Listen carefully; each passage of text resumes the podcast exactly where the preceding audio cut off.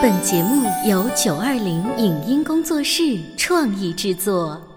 潮爸辣妈节目版权归合肥市广播电视台所有，任何未经允许的传播行为均属违规。欢迎与九二零影音工作室沟通合作事宜，电话零五五幺六三五零九三五六。走在大街上，我希望听见别人叫我小姐姐、小姐姐、小姐姐，而不是哦阿姨。但我最爱的称呼是妈妈。走在大街上，我希望听见别人叫我欧巴，而不是大叔、大叔。但我最喜欢的称呼是爸爸。我是辣妈，不是老干妈。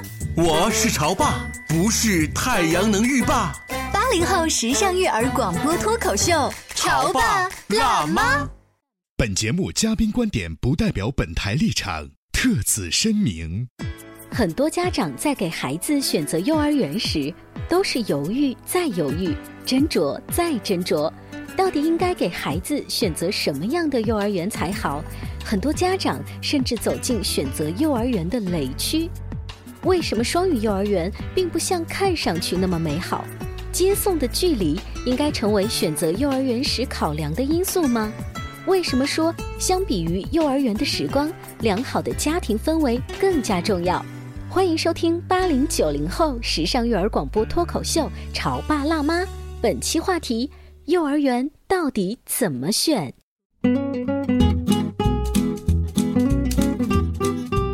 欢迎收听八零九零后时尚育儿广播脱口秀《潮爸辣妈》，各位好，我是灵儿。大家好，我是小欧。今天直播间为大家请来了方焕焕这个微信公众号的这个作者哈，戴伟老师。他平时在公众号里面啊，经常跟家长去交流一些育儿的心得体会。然后今天在直播间当中呢，也会跟我们来聊一个现在这个时候小宝宝的家长比较关心的，因为差不多要到了报名幼儿园的时候嘛。是。比如我自己当年的这个体会呢，就是。我非常焦虑，没错。首先就是幼儿园，它跟户口现在的这个关系已经没有那么大了，就是公办园、私立园。好，然后还有不同风格的一些什么华德福啊，就是这种体系的园啊。现在幼儿园这这个教育这一块，其实是市场放的非常的开。嗯，难怪最近一段时间，呃，我们在这个饭桌上面，你会发现同龄人都会。莫名其妙的突然，嗯，呃，就会谈到这个话题，基本上都是以妈妈的焦虑为主要的啊。就戴老师，我不知道你的这些读者啊，在问你相关问题的时候，主要聚焦在什么？是给你 A、B、C 三种圆的类型啊？戴老师，你帮我选哪一个你觉得更好？是这样吗？啊，一般不，一般他们都是要思路，思路哦，因为嗯，公号的读者就遍及全球，什么澳大利亚、什么瑞典的都会有，对吧？在在国内的话，它也是各地都有啊。嗯，分布在各地，所以呃，一般不会说给到具体的园，然后他们都会原问原则性的，就比如说我是选蒙氏啊，就是还是选华氏的呀，对吧？还是选双语言啊？是啊，是选公办的还是私立的呀？然后嗯，离家近的呀，就是我究竟要考虑哪些因素啊？就问这些的还是比较多。嗯，实际上我只有一个孩子，对吧？我只当了一个孩子的妈，我只选过一次园。你当时选的原则是什么？就是我当时选园的时候，我是认真的选了园的。首先是我在选园的时候，先排除了一切这个双语言，嗯，就是所有的那些标榜以那个双语作为主要的这个这个特色的语言，我就首先排除了。就是我们这个就有点反其道了哈。对，就很多这个家长说，哎，我巴不得我们家门口有一个还不错的双语，最好这个双语还是正宗的老外来所以你这个逆向而行的理由是什么？谁给你这么大的胆量？因为我读了很多儿童发展心理学，这心理学上的书说双语言不好吗？就是呀，嗯，不是说双语言不好，嗯，首先是儿童发展心理学，或者说我们基于儿童发展的规律来说呢，就是语言对于孩子的思维的决定性因素啊，就影响因素是非常重要的。呃，我们这个时代呢，其实有一个很大的问题是孩子自己的母语不好，嗯，母语不好，这主要体现在就是比如说汉语水平，嗯，现在普遍的。教育方式当中，尤其是孩子在很早的时候就开始学习双语，并且我们在江湖上有个鄙视链，嗯，对吧？就是会两种语言的嘛，比会一种语言的好。那如果这个孩子说话用英语说话比用汉语说话溜，嗯，我们就会觉得这个孩子不错，格调比较高，对吧？比较洋气，比较高级。就是对于母语会有忽视。嗯，那实际上呢，就是我也接触过一些学习成绩很好，然后嗯，重点大学的学生，然后发现就是他们的汉语水平。汉语的基础非常的弱，弱到什么程度呢？简单的来说，就是弱到阅读理解是有问题的。嗯。因为不够扎实，语法不够扎实，阅读阅读量不够大，然后因为花了很多的时间在这里边。我有一个好朋友，他的儿子小的时候呢，就是会六门语言。哇！因为他爸爸妈妈是北大教授，然后爸爸妈妈就是多语种的，然后他那个孩子呢，生活的环境就是爸爸妈妈去美国，他就跟着去美国；爸爸妈妈去土耳其，他就跟着去土耳其。他是在生活当中、场景当中去学那个。我曾经问过我这个朋友，就是你觉得，因为从遗传来讲啊，这个孩子对吧？语言是有天赋的，对，非常的优秀。然后他又有大量的生活场景，所以他学了很多的语言。然后当时我那个朋友就给我提醒过一句话，他说：“呃，语言会影响到思维的。”模式，嗯，中国人以汉语为母语的孩子，他的思维模式是以图形文字作为基础的，嗯，而其他几乎所有的文字都是字母文字，嗯，就是那是另外一种思维逻辑。他说我的孩子，因为他很小就是多种语言的这个这个切换嘛，他显示的语言能力很强。他说我作为父亲，我经常会去琢磨我的孩子现在的思维在用哪种模式，嗯，就这个孩子承受了巨大的压力，但是他智商很高，天资很高啊，那个对，但是你说了这么多，我觉得这孩子不错呀，是好。的对吧？对呀。那实际上呢，就他有一个问题是这样的，就是当时我这个朋友就提醒我说，因为他那是个特例啊，他那是个个案和特例。对于大部分的孩子来说，其实我们国内现在整个从呃官方资源的角度来说，其实，在第二语言上的这种官方资源的投入，你们没有注意到吗？其实，在评价标准上也在渐渐的在降低，减少。没错，这点是已经能看得出来。所以，就是我想要一个有根的孩子，嗯，所以我是觉得。他可以去进行的第二语言的学习，要在他的母语基础打到足够好了以后，嗯，我希望他能够放在一个被真正的需求所推动去学习第二语言，嗯，比如说。我真的把他送出国了，或者说我们在旅行当中，他在那个生活场景下，他必须要讲，或者是他想要去查资料，他必须去使用那种语言的，他有一个内在的需求的时候，我会给他创造这样的环境。不管那个语言是好是坏，我在选择的时候，第一个原因是我想让我的孩子在汉语的基础足够好的情况下，在这个基础上再去学第二语言。而这个基础，我认为在他六岁之前，在幼儿园阶段的话是没有过去的，所以我要在这个阶段重视他的。国语就是与汉语言的这样一个基础打造。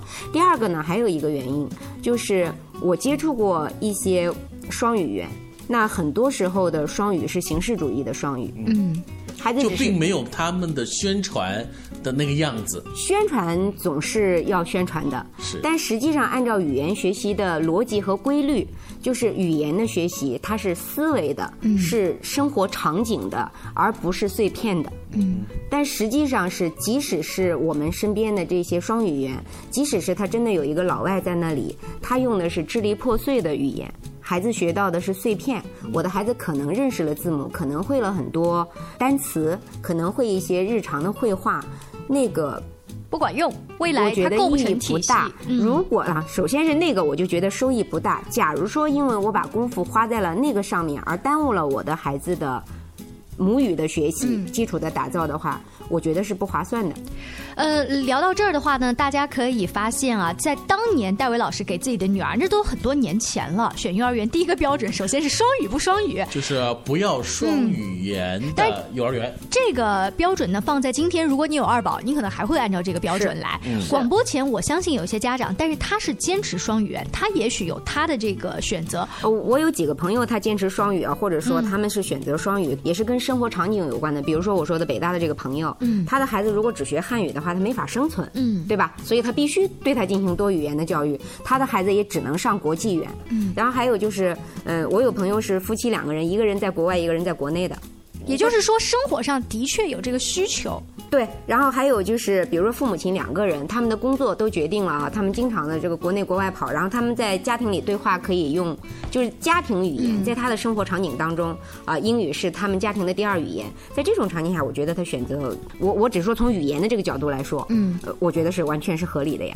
呃，那广播前的各位家长，其实还是要根据自己家里面的这个情况，然后呢，家人之间互相商量。这只是戴维老师他自己的意见。我我想我们潮爸辣妈的节目，它的魅力呢就在于请到不同观点的嘉宾做客直播间，大家会呈现出你自己的观点，然后引发你们家庭成员的思考，这就够了。刚才我们不是说了吗？其实最近呢，很多同龄的这个朋友都会在聊这个话题，尤其呃，可能妈妈可能会更关心一些，因为女同志她就会表现出啊、呃、对孩子的那种，甚至是一种焦虑。可是作为男生，你一般的原则是什么？哎，在哪上不是上？我相信很多听节目，我跟你说，你说这个话，我立马想跟你吵架，就因为我在小区楼下，可能已经跟七大姑八大婆提前啊，就半年问了各种情况了。小朋友那么小的阶段，给足了家庭的爱，这才最重要。在哪儿上不是上？我小时候那不叫幼儿园，托儿所，我活的不是好好的吗？张老师，您怎么看呢？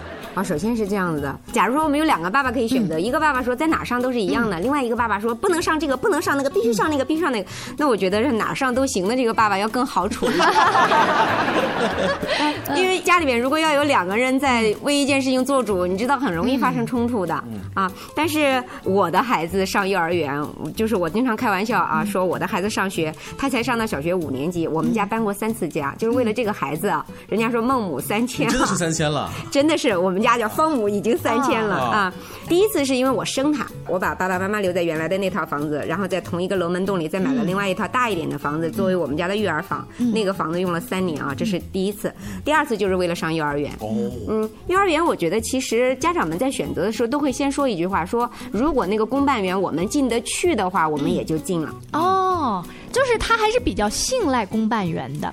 公办园确实有公办园的非常多的优势，嗯，它真的被老百姓信任，嗯，就比如说我们能看到的所有的那些什么针扎小孩这样的故事，很少出现在公办园，嗯，对于公办园的老师来讲，这个工作工资可能都差不多，但是他的这种受社会尊重呀，然后他的安定性啊，然后包括老师的经验啊、等等啊，就公办园确实有他的优势的。然后，所以大部分的家长就来找我来商量或者是求助的这些家长们，他们都是这样讲，就是如果我们要是能就是他进得了。内心的第一选择还是第一选择是公办园，然后就千方百计就进嘛，就是找找关系啊，怎么样排队啊，对吧？我们能进，但进去以后的话，他自己就得到了很多多自己认为那些我就都能接受了，就比如说收费低廉，啊对吧？然后呢，嗯、有比自己比较明确的育儿理念，因为它有历史了，公办园都比较有历史。再有一个就是师资条件来讲，整体上来说是水准是稳定的，然后虐童等等的这种风险不会存在，对吧？当然，它的坏处是什么呢？就是可能这个这个 就是首先是竞争激烈，嗯就是竞争比较激烈。再有一个呢，可能是公办园的话，一个孩子家长想要去影响到这个园。假如说你发现这个园某一某一样事情教孩子这个我不认同，你想让老师改。估计你的话语权、你的这种推动和影响的这种程度会比较低。嗯，我当时呢，就是我又是很幸运，我选择了公办园哦，但是那个老师受你的影响，啊。对，真是这样老师的魅力。稍微进一段广告，回来之后我们请戴维老师接着聊。关于和孩子沟通呢，我是想先处理好彼此之间的情绪，然后再去搞定他具体的问题。我们家长经常在一起讨论，怎么样从小才能培养好他的学习习我是后。来通过学习才发现，孩子行为背后是有另外一种需求的。陪你一起吐槽养育熊孩子的苦，陪你一起追忆曾经自己的小世界。八零后时尚育儿广播脱口秀，潮爸辣妈。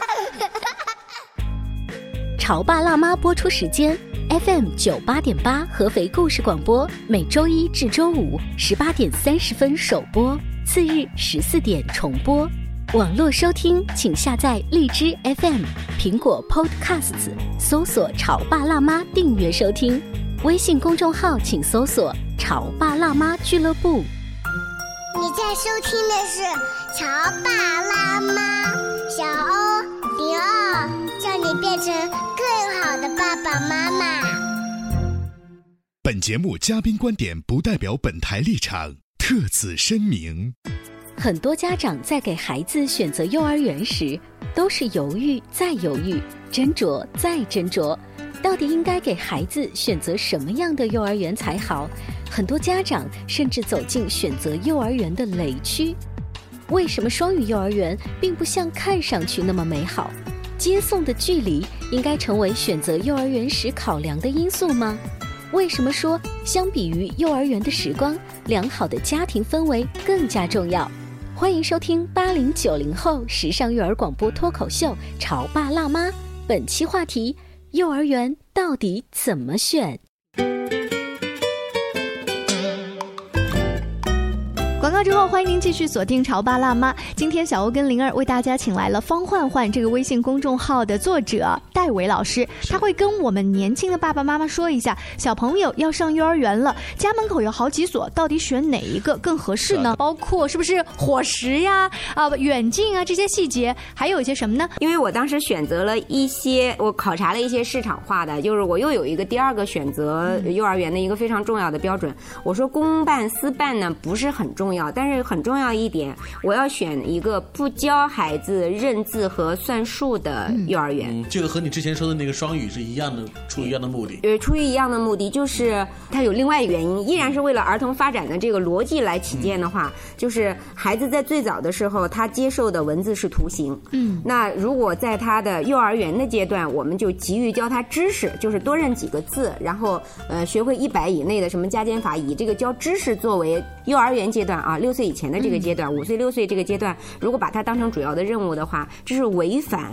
我们现在已经有几百年的这种儿童发展心理学所得到的这个结论的。嗯，大家知道，比如在欧洲的有一些国家啊，幼幼儿园阶段教知识违法的啊，他要教他生活，然后教他自我认知，教他去社交规则的基础的建立，然后。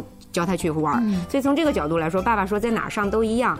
呃，如果是这么放松的一个态度的话，其实孩子无论在什么园，最起码他来自家庭的压迫会减少，这个其实挺好的一个态度。所以当你去调查了一下，发现这个公办园教的东西不那么多，哎，称心如意了，然后就选择、呃。我先排除了一切号称说我的孩子幼儿园毕业的时候可以认识多少字，可以写作文了啊。嗯、前两天刚刚看到有人发的那个给我看，是幼儿园毕业可以写四百字作文了啊。就这种幼儿园就在我的考察当中，首先就 pass 了，因为我说，因为他不懂教育，对，因为他不懂教育，他不懂儿童啊，我就把他 pass 了。那我选择的这个公办园呢，我看了一下他们的这个工作计划啊，嗯、是要求幼儿园在大班的时候，就毕业的时候，孩子会写自己的名字，嗯。然后会做二十以内的加减法，嗯、这是你能接受的。啊？这个 这个好，这个好，这个好，我就接受了这个，我们就上了一个公办园。你知道戴老师就是在很多年前你帮女儿选的时候，那时候还不流行一个词叫佛系，嗯、就是现在看来你就是特别佛系的家长。那戴老师是尽量的让他孩子做到的是在幼儿园里头能够享受到童年，一个孩子应该享受童年，嗯、而他自己呢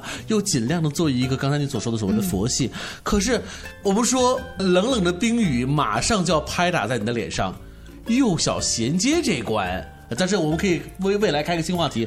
这个关，如果你要选这的话，这就很难过，因为马上说话就要上小学。你说幼儿园期间不学太多的复杂的运算，不学太多复杂的数字，可是上小学一个严格的一个事实放在那儿，这个问题也一定会让更多的家长揪心。所以他们在当时选幼儿园的时候，也不得不考虑这一点内容。嗯，有的家长会看他最后是不是有幼小衔接的一些课程，嗯、但是现在啊，很多幼儿园是不开设这个课程，可是他会隐隐的带到他相关的教学的内容当中。对呀、啊，不是因为很重要，所以这里我一定要把这句话在。这一节要讲掉啊！家长担心这件事情是非常容易理解的，是。但是在我们把孩子送到幼儿园的时候，我们就要考虑到他上小学的这件事情一定是对的。嗯。那我们在这个时候，作为父母亲要懂一个幼儿成长的基本规律，就是什么是好的学习方法，不是我教给他才是他学的好的方法。嗯。是我给到他宽松的环境，让他自我学习。他自己有自己学习的动机，有自己自我成长的这样的一个内在驱动。在你不教孩子认字，不等于孩子不认字。我的孩子要认字，要像高玉宝一样，他要求着我说：“妈妈，你今天把这几告诉我这件这个字是念什么？”我就说：“小孩不要学认字，你现在去玩。”他说：“我就想认识这个字。”那好吧，我勉为其难告诉你。所以我的孩子就是靠自己，他要解决自己生活当中的问题。他拿到一本绘本，他不想让你跟他读，他自己想读。他这个字不认识，他拿来问你，你才告诉他。自发的拿到一个包装，嗯、对他认识俩字，第三个字不认识，他来问你。他有一个当你不去妨碍他的时候，不去压迫他，不去迫害他的时候，他会有一个自我成长、自我发展，然后自我学习的内在驱动。这个驱动会让孩子学得很扎实，并且同时发展出其他的能力。而在他其他的能力都没有发展出来的时候，你就给他背下来字、背下来算式的这个背乘法口诀表、加法口诀表，你把这些。塞到他的脑子里，而他死记硬背了这样一点知识，但是他耽误了其他能力的这个发展，并且因为你硬塞给他，这个学习的过程比较痛苦，他学习的兴趣被抹杀了，你将来会得到一个更坏的。嗯，学习表现更差的孩子。刚才小欧呢提到的，就是这个孩子差不多到中大班的时候要多学一些东西。那个其实根据我的经验，还不是在一开始选幼儿园的时候，妈妈爸爸最担心的。基本上到中班的时候，或者是大班上学期，我才会问老师说：“你们园今年有没有要学一些东西的这个计划吗？”特别是幼小衔接。一开始我真的问老师啊：“你们几顿饭啊？你们基本上吃一些什么？这个学校有没有校车呀？就是差不多这个交通工具是。”甚至我身边有一些妈妈，运动场地，运动场地，对对对，这些东西都很担心啊。包括现在有一些妈妈说，幼儿园里面都是女老师，如果你们有一个男的体育老师，爸爸又长期在外的话，我拍手叫好。就这些细节，我们也很关心。是是是。有有的幼儿园啊，只有一个楼，完全没有活动场地的这种情况也有，但是也有的幼儿园就是孩子都能在里边种菜，嗯，就就确实这个差异还是比较大的。呃，在这个选幼儿园的时候，呃，路途是很多老师跟家长关心的。有一些老教师呢，就告诉年轻的妈妈说：“你不要这么焦虑，虽然我的园很好，但是你花了太大的这个动静，你要穿城穿城而过，这个不建议。孩子小的时候，所以在你看来。”距离就是我们指的是接送孩子的距离，会成为考量这个所园的绝对应该成为我们考虑幼儿园的时候的重要的这个因素。哪怕我开车，我有车。对对，因为你爸爸不怎么接孩子吧？幼儿园上上下学啊，不怎么接孩子，就是上学和放学的路啊。晴天啊，稍微长一点，可能还，但是它一定要在步行可达的这个范围内。我当年选园的时候也是 pass 掉的，什么就是必须要车型的都不考虑。嗯。然后我要能步行可达，还有最好不要过马路，就是要在一个马路之内的，哪怕为了这个，就是最后我找不到这样的园，于是我就找到那个园，然后就在那个旁边租了房子。所以你看，他是这个搬家的时候就考虑到这些细节。我当时选园的时候呢，有一个特别我想象当中很美好的园，当时园。长就跟我讲了一点，说你这个交通啊。太大的动静之后，灵儿，我告诉你，就是家庭的整个的教育氛围是更好的。所以呢，就是你家附近如果有合适的园的话，当然也很好。他这句话其实影响到了我后来选园的一些标准。等到我再去选一个园的时候呢，我还是要开车有一段距离。可是有几天的时候，我是把车停到离幼儿园大概有五分钟的距离，我特意下来牵着小孩的手，你知道吗？像大部分的家长一样走路去幼儿园，那个感受太美好了。就是关于孩子。上上幼儿园啊，其实最重要的一点是这样的：爸爸妈妈把上幼儿园这件事情，在孩子的三到六岁的这个阶段的，把它的重要性，你不要看得那么重。就一天二十四小时，孩子在幼儿园待六个小时，还还有十八个小时在你身边呢。嗯，他在外边吃人家亏也好，受人家罪也好，受不了多大的罪的。你在家里把家里的事儿做好，那幼儿园就不重要。如果你把对于孩子的成长的教育只放在六个小时在别人手里，而在家里的这十八个小时你把它浪费掉了，那你把孩子交给谁，你都没有办法放心，因为没有那样的事。我们做妈妈的呢，还很担心的就是这个食品安全问题，甚至家委会的时候会直接就有那个录像。然后我们就走到厨房里面去看，就这样的细节。不仅是这个我们说的食材问题，还有这个虐童事件等等等等。虽然啊，这些仅仅是发生在我们看到的手机呃屏上、电视屏上的极端的个例，但是作为一个新手的父母来说。这仍然是我们的噩梦，我们绝对不想发生在我们眼前。可是话又说回来，作为我们普通的家长来说，我们如何能够在选择幼儿园的这个问题当中能规避呢？这好像也不是我们的事儿啊。这个孩子都是自己亲生的啊，送到别人手里去呢。这是所有的妈妈都有这个心态，我也是这样的，就是我的孩子要交给这么复杂的一个社会了，对吧？虽然我知道，嗯、被虐待啊，半道上被人给害了呀，对吧？然后在学校里边被老师不管是暴力对待也好，冷暴力对待也好呀，什么一个闪失他出了事儿啊，包括他在小朋友当中被欺负呀，就各种啊，我的孩子送到别人手里去了，一天有好几个小时不在我眼皮底下，就是作为一个慈母有各种的担忧，这是人之常情，嗯，对吧？那我们怎么宽慰自己呢？第一个就是我已经尽力了。而这些事情发生的话，肯定是一个小概率的事件，这一定是这样子的。没错。再有一种呢，就是我父母亲要原谅自己的是，我只能为孩子做这个，就是原谅我，我有我的局限，嗯，就是我要上班，我有自己的生活，嗯，我需要用社会化的方式把我的孩子交到别人手里去培养，嗯，这是我必须做的选择，因为我做了这个选择，所以我要付出代价，甚至我要承担风险。是。那我唯一能做的是，当这个事情发生了。